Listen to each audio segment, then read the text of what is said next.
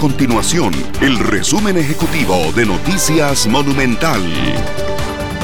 Hola, mi nombre es Fernanda Romero y estas son las informaciones más importantes del día en Noticias Monumental.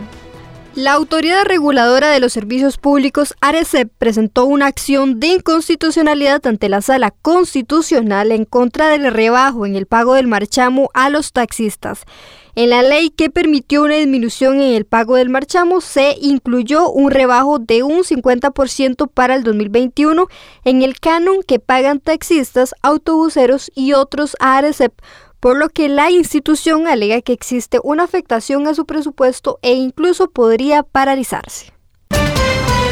Uno de cada cuatro costarricenses planea romper su burbuja social durante las fiestas de fin de año, exponiéndose así a un eventual contagio de COVID-19. Así lo concluye la última encuesta de actualidades de la Universidad de Costa Rica, la cual también evidenció que existe un alto conocimiento en la población sobre los síntomas asociados al virus. Estas y otras informaciones usted las puede encontrar en nuestro sitio web www.monumental.co.cr. Nuestro compromiso es mantener a Costa Rica informada. Esto fue el resumen ejecutivo de Noticias Monumental.